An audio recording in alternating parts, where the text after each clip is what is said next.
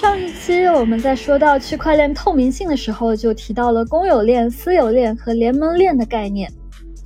这一期就听橘子来详细介绍一下它们分别是什么，分别适用在什么场景吧。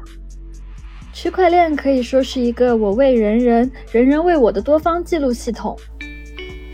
我们按照这个人人的范围，把区块链分为三类。公有链是没有准入门槛，人人都可以参与访问的区块链网络，代表项目就是区块链鼻祖比特币和以太坊等数字货币。公有链往往本身并没有资产价值，但是为了激励人们去使用、维护该公有链社区，项目方往往会设计一套经济激励机制，自我发行一种资产。目前来看，公有链的使用场景比较有限。特别是与虚拟数字货币的伴生关系，大量的传销骗局与投机炒作事件不断发生。相对而言，联盟链的设计在与实体经济结合方面更加拥有应用前景和可拓展性。联盟链是存在准入机制的，是多机构组织间的区块链网络，一般采用多种形式，可以选择匿名或者非匿名。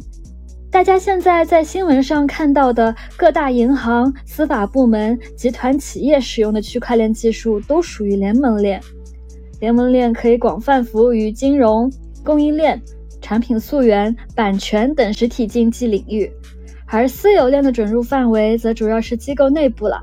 私有链常用于企业内部的数据库管理和审计，仅在内部之间透明。